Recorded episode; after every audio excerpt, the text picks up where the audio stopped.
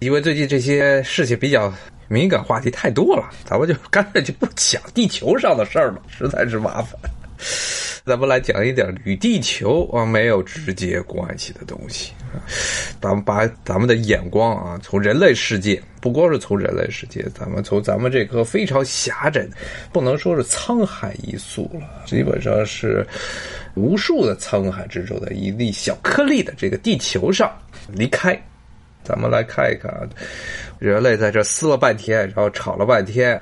得到了什么啊？就是在这么一个非常狭窄的空间中，为了这么一点有限的资源来掐得你死我活。但是实际上，整个世界、整个宇宙啊，远远的比我们人类所知道的空间，我们生存的这颗非常渺小的星球要大得多。很多听众啊，可能都知道这《三体》啊，《三体》前几年是炒得沸沸扬扬。然后大刘啊，刘慈欣他也是凭这个小说呢，第一部获了雨果奖，第三部是获了雨果奖的提名。我觉得写的最好的是他的第二部啊，第二部《黑暗森林》这个小说中啊，整个从第一部他这名字就能看出来，这个名字实际上就是讲宇宙中的很多的星系实际的样子。从《三体》。啊，这其实最早是个物理学的话题。呃，如果看过《三体》这个小说的读者，可能都知道为什么它叫三体，因为一个万恶之源的星系是三颗恒星，三颗恒星的组成的这么一个星系，然后周边有很多的行星，然后呢还有小行星啊、卫星啊围着它转。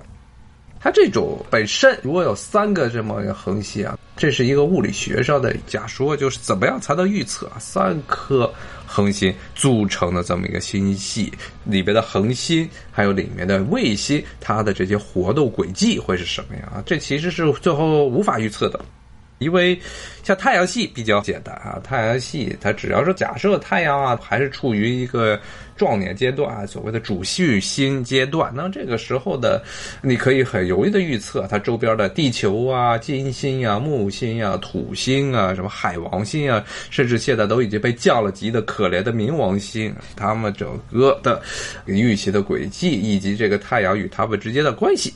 但是呢，这个三体如果三个恒星组成的这么一个星系就没有办法了。所以大刘刘慈欣他整个小说的第一部或者包括第二部的绝大部分，其实都是讲的是这么一个故事：当一个具有三颗恒星组成的这个星系之中诞生了生命之后啊，那么这些生命为了能够存活下去，他们要怎么样存活下去？尤其是这些星系很有可能不知道哪一天就要完蛋。以这个作为一个引子，来引发了整个《三体》的三部曲。今天主要是讲不讲这《三体》的事儿，主要是讲讲人类在这地球这么一个渺小的行星上斗了半天，最后呢，整个世界是远远的比咱们看见的整个世界要广阔的多。像咱们地球，只是太阳系的这八大行星之一，而且八大行星中还不算是很大的这么一颗。这大家小学、中学学天文都知道的，这就不说了。但包括咱们认为啊，一个非常重要的这么一颗恒星——太阳。在人类历史上啊，把太阳当做了无上最有权力的化身，经常是太阳神，像希腊神话中的福波斯或者阿波罗，还有包括了埃及神话中的拉神，这些呢都被人们啊重分为最伟大的、最有权力的神之一。如果不是最有权力的神，也是最有权力的神之一。包括咱们人类。对于方向的认知，最早也是从太阳开始的。太阳从东方升起，所以咱们首先人类可能最早意识到的方向啊，语言中说到的方向，最早出现的一对就是东和西。然后呢，相应的出现了南和北。所以咱们这个人类啊，对于整个世界的方向观，最早是跟着太阳走的。太阳从东方升起，从西方落下。但是太阳呢？虽然人类把它当做一颗非常强悍的恒星，但是太阳本身在整个宇宙中也是一颗很矬的恒星，不是很大，不算很大，只能算是一般。但是呢，人类因为这是离人类最近的这么一颗恒星，所以咱们呢一般是去观测，用来去描述其他的恒星的质量的时候，总是和太阳来比，说多少个太阳质量，太阳就变成了一个质量单位。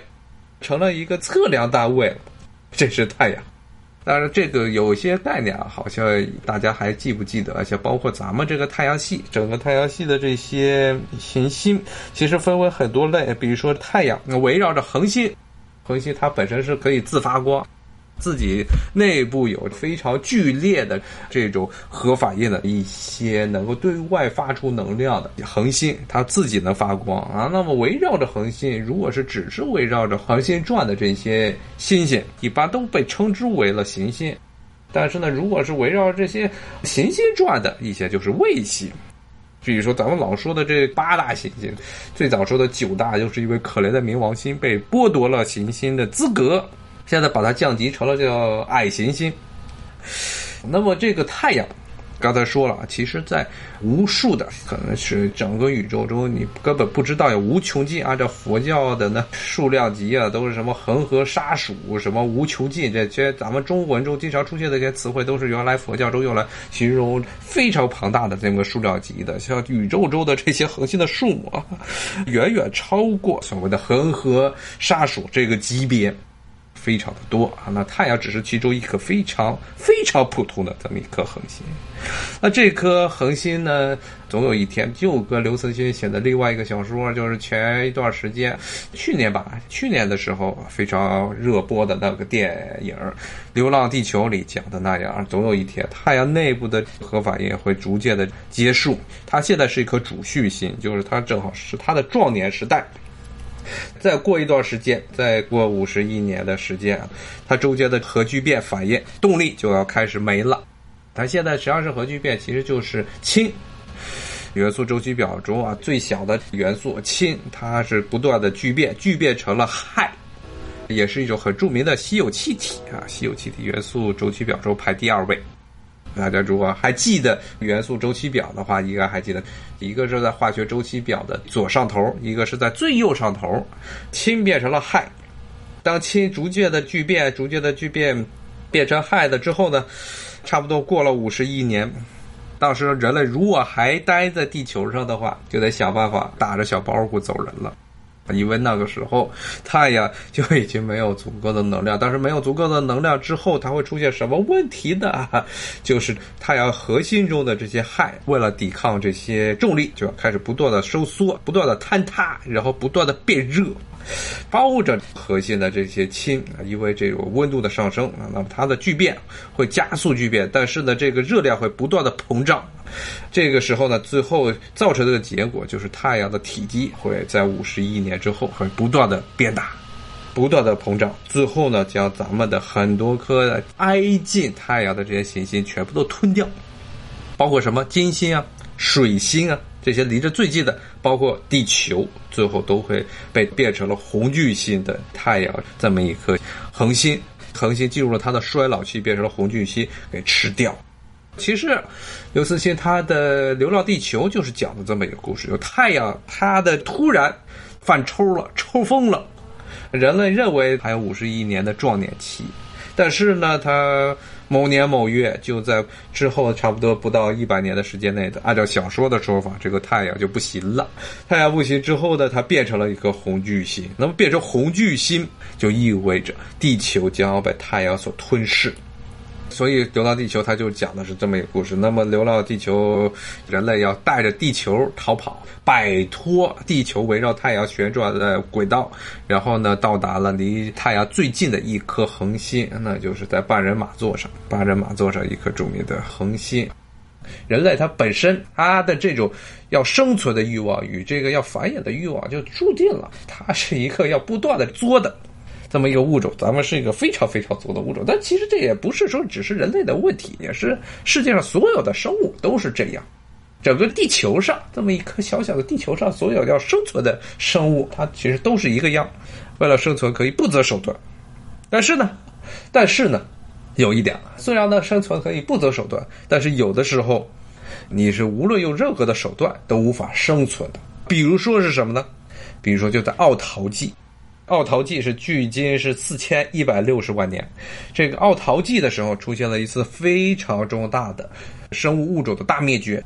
以前的节目没有讲过，咱们以前讲的是后来的一次更加严重的二叠纪到三叠之间的一次所谓的大灭绝。那次的物种大灭绝，像海洋中的生物基本上掉了百分之九十八以上。百分之九十八以上的物种全部都死光了啊！那次是被认为是地球历史上、生物学历史上、古生物历史上最大规模的一次物种大灭绝。那我我说的这个呢是奥陶纪，奥陶纪更早一些，在这二叠纪到三叠纪之前，奥陶纪的当时的是差不多海洋之中的生物啊物种消失了百分之六十，物种种类消失了百分之六十，比二叠纪到三叠纪的这一次要少得多。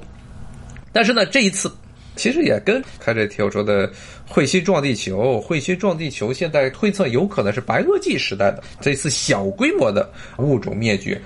包括了刚才说的最大规模的一次大灭绝，像二叠纪到三叠纪。当然，二叠纪到三叠纪也有人说可能是因为是地壳地壳活动剧烈的火山活动。那么现在比较公认的啊，能够彻底确定是物种灭绝的原因呢，是奥陶纪的这一次的物种灭绝，它应该是受到了伽马射线的影响啊。咱们的这宇宙现在啊北京是白天，我们这边现在是夜晚。然后仰望星空，当然在大城市中估计星星都看不见多少。如果在一些郊区啊、一些农村山区里，可能还能看见银河，能看见满天的星辰。我们看见整个星空，漆黑的天穹上挂满了一颗一颗的小星星。星空中你看的天全是黑的，星星和星星之间应该都是虚无啊，但其实不是。那这些星星之间的黑暗里头啊。其实是有不是虚空的东西，这里面存在的很多很多的东西，不光是现在科学家一直在热炒的啊，比如说暗物质，还有暗能量，还有包括了就是各种各样的这些宇宙中的射线啊，宇宙中的最重要的射线是什么？就是伽马射线，就是咱们一般用来这些医学上经常会听到的伽马射线。但是伽马射线啊，它的现在的一个比较公认的这么一个假说，就是奥陶纪的这一次的物种灭绝，就是因为不知道哪一颗，估计是要完蛋的，离咱们非常非常遥远的一颗恒星，它在进入衰老期之后抽了风了，而且应该是比太阳要大的这么一颗恒星，然后就变成了一颗超新星，但是它跟太阳不一样，太阳进入衰老期它是变大。变成一颗非常肥的红巨星，但是呢，如果你的质量过大，这颗恒星如果比太阳本身质量要大得多的话，它有可能就变成超新星，叫 nova supernova。那么超新星最后的结果就是要来一次大爆炸，之后就会产生大量的、非常多的伽马射线。这些伽马射线跨越千山万水，不是千山万水了，千星万系，然后到达了地球。然后呢，把地球的臭氧层给烧坏了，烧坏了是什么结果？那就意味着这太阳照射到地球上的这些紫外线及其他有害的这些光线，其他有害的这些光谱中的能量，全部都会直接照到地球上。找到地球上，就造成了海洋生物，还有海洋中的，首先是浮游生物的大批量的死亡，因为浮游生物它是漂浮在海洋之中的，而且它本身对于外界的环境的变化最为敏感。这一批死了，这一批死了之后呢，连带着就是海洋中的各种动物死亡，那么死了差不多百分之六十。所以呢，地球这颗行星啊，它上面有生物，真的是一个非常凑巧、非常有狗屎运的事儿。绝大部分情况下，可能咱们周边的这些行星，就别说是太阳系外的这些行星，你就看这个太阳系里头这些很多的行星，比如说像人类经常炒作的火星，包括在木星上也有一些怀疑可能适于人类存活、生物存活的一些带着大量的固态水，甚至带着液态水的一些行星，那最后是存活不了的。你随随便便的来这么一次的伽马射线啊，直接的就会导致被照射、被伽马射线直接照射、被宇宙中的射线直接照射的这颗行星就毁灭了。有一点点的小生物、小生灵都会毁灭的。整个人类真的是不是人类，地球上有生物，所有咱们周边所有的生物，它既然能存活下来，是一个非常非常幸运啊，非常非常罕有的这么一个中了大彩票这么一个事件。绝大部分情况可能是。这个生命还没出现呢，可能行星外面还是包裹着这么一层的厚厚的，一般是甲烷或者一些氢气，或者有的时候再有一些氮气啊，然后咔来了这么一次的这个宇宙射线，或者呢，有一颗小行星吧唧撞到地球上，或者呢是彗星撞到这颗行星上，还没有出现、还没有成型的这些生物的最早、最原始的生物就完蛋了。所以说，人类是一个非常幸运的，会必须要感谢这颗地球吧。地球。它能够有生命，本身就是非常走了狗屎运。有可能在地球的历史上有陨石砸到了地球，包括有可能有彗星砸到了地球啊，包括呢可能有无数的这些宇宙的射线直接照射到了地球上。但是呢，无论是哪一次的从宇宙之外来的这些灾害，都没有能够彻底的消灭掉地球上的所有的生物。这是一个地球上非常走运的事情。另外一个地球非常走运，它之所以能有生物的原因，是因为太阳。咱们的太阳系也是一个非常少见的，只有一颗恒星的星系。绝大部分的很多的，包括离咱们最近的这个拜仁马座阿尔法星，它就不是，它是个双星系。就两颗星，双恒星，它们互相这个影响，然后包括还有所谓的三行星，就是三体之中讲的这个三体中的三颗恒星之间互相的牵制，而且还有一个非常幸运的是呢，地球上出现生命的时候，正好处于这太阳的壮年期，它的主序星时期，这个时期的时候呢，没有出现衰老期，出现红巨星把这些行星全部都吞掉。也不会像别的这些其他的比太阳质量要更大一点。刚才说了，有可能就会变成超新星，那超新星就会爆炸，超新星大爆炸。还有一些恒星，它最后的这个宿命啊，宿命就变得更加的诡异。像刚才说了，太阳最后当它进入红巨星之后，红巨星的最后一个阶段，就是这个流浪地球，当人类啊。就像那小说中讲的那样，人类啊就逃出了太阳系之后啊，开始向着半人马阿尔法星这边迁徙的过程之中，太阳就会逐渐的开始衰落、衰老，最后呢，它的表面的这些热量、能量全部都释放干净，那这个时候，太阳就会萎缩成一颗白矮星。白矮星呢，它是一个质量非常小，但是密度非常大的这么一颗星星，然后它是表面是泛着这个白光，它叫白矮星。等于是太阳把外面的所有的这些气体啊，全部都释放干净之后，只剩下了一个核，这就是白矮星。这是绝大部分的这些中等质量或者比较小质量的这些恒星最后的宿命。但是呢，如果你这颗恒星的质量再大一些，可能不是白矮星了。这个白矮星它的质量非常大，是因为，比如说太阳。整个太阳的核已经坍塌了啊！它不仅是这个核整个坍塌，是因为太阳中组成的原子，原子之外的原子核外面的所有的电子，电子因为保利不相称原理。最后这些电子全部都坍塌下来啊！那么只是靠着因为这电子之间的互相排斥来维持整个白矮星它的形状啊！如果呢它这个电子之间的互相排斥的这种力量啊，能够抵消掉质量所产生的重力，达到一个平衡的状态下，就出现了白矮星。但是呢，如果这颗恒星它原本的质量非常庞大，极端庞大，可能坍塌，嗯，塌缩，塌缩。如果更加庞大的之后啊，呃电子之间的作用力它就无法的能够抵消重力产生的吸引，那么这些电子全部都塌进了原子核。那么塌进原子核之后啊，这电子就跟原子核之中的质子。中和了，所以呢，这些原子核就都变成了中子，那这就变成了另外一种更大质量的恒星。那么它死亡的时候，它衰老的时候，最后形成的结果就变成了中子星。我想想啊，不知道大家有没有玩过一款游戏啊，叫做 Stellaris。原来好像对大家讲过、推过这款游戏啊，叫 Paradox，瑞典的一个专门做战略游戏啊，这么一个游戏公司，它做的一款科幻类的啊宇宙探索的游戏。它其中的很多宇宙探索游戏都是以一个星系一个星系作为基本的单位，你可以扮演人类啊，从太阳系出发，也可以扮演一些移民到别的星系之中的这些人类，甚至是外星人啊，他们不断探索整个银河系，或者呢是一个特定的这么一个星系之中。那么在这个其中呢，很多的恒星都是非常奇怪，比如说像刚才说的中子星啊，中子星它其实在这个 Stellaris，我忘了它中文叫什么了，星辰星辰什么。像这个 Stellars 这剧中我最喜欢的一种这么一种行星系，就是这个脉冲系。那脉冲系是非常有趣，它是这么一个类似于漏斗状的东西，一个中间是一个白色，一般是亮度非常高的星体，然后不断的是向上面和下面喷射大量的能量和物质出来，这就是所谓的脉冲星，中子星的一种。那中子星如果再接着坍塌。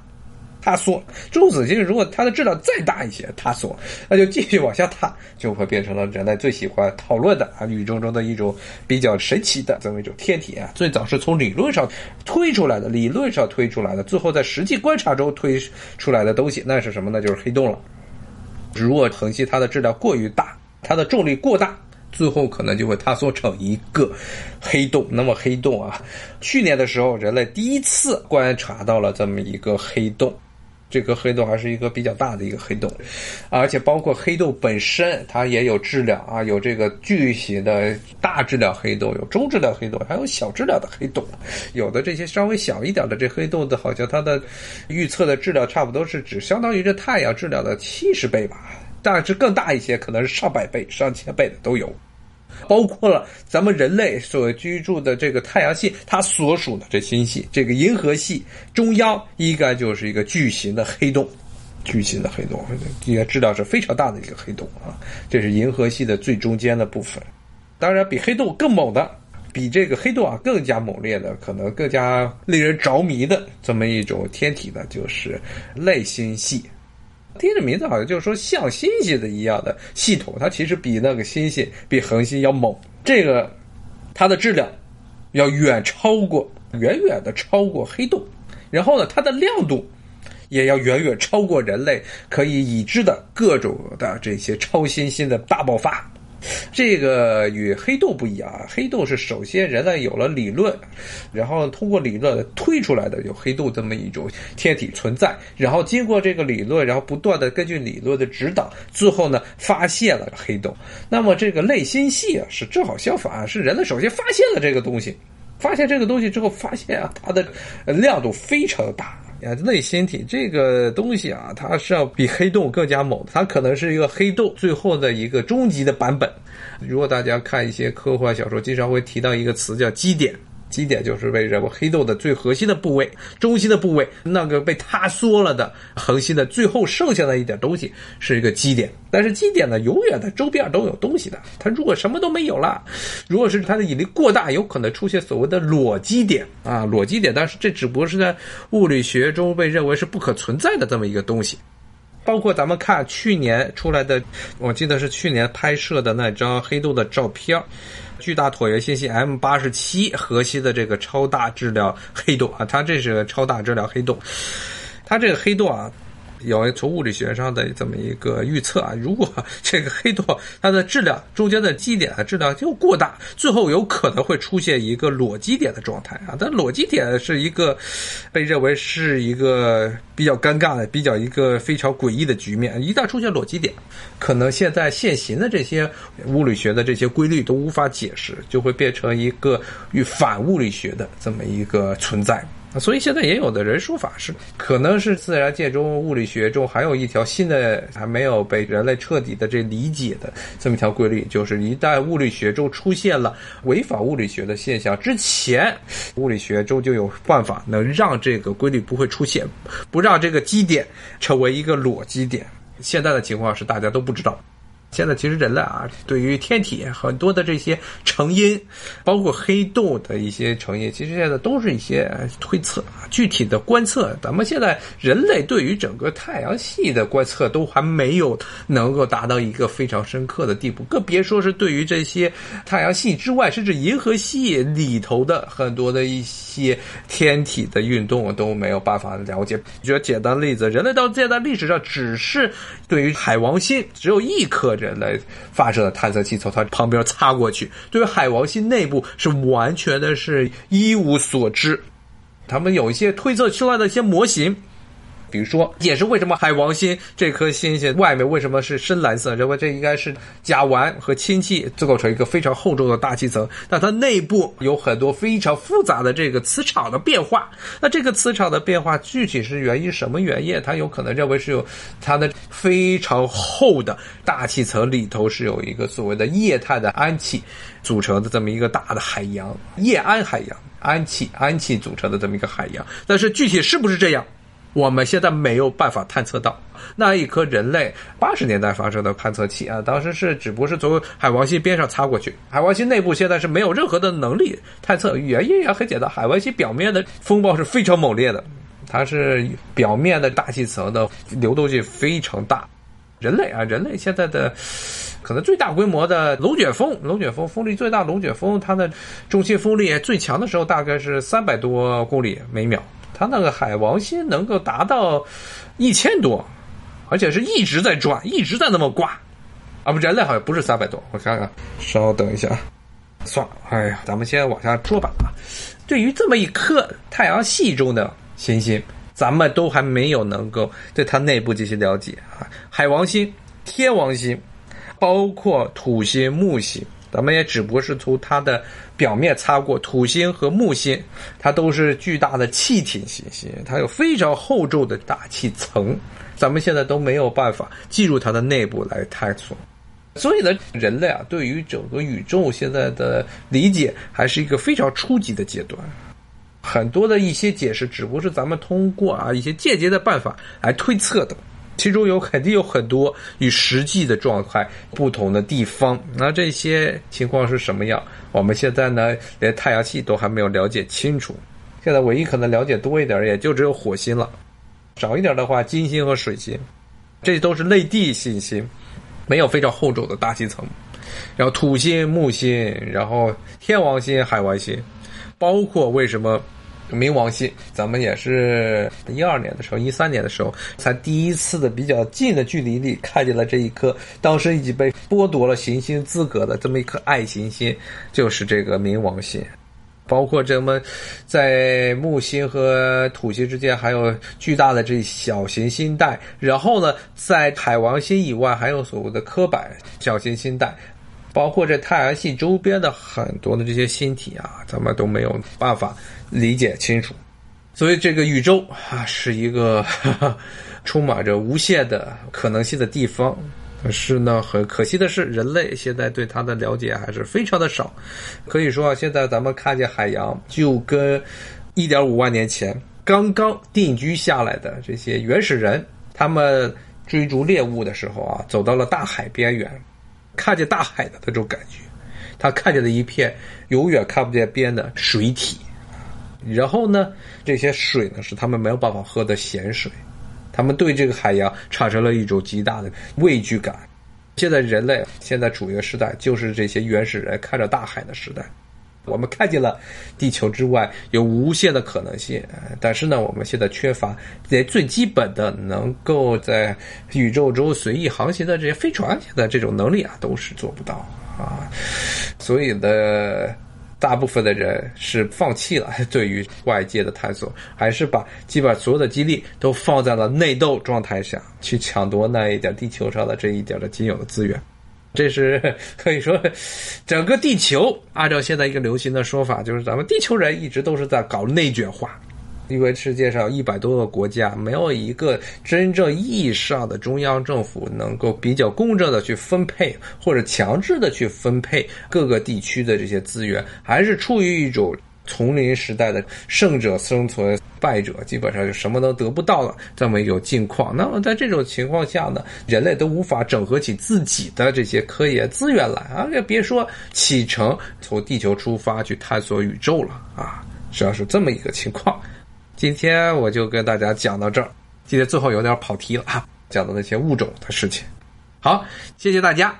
拜拜。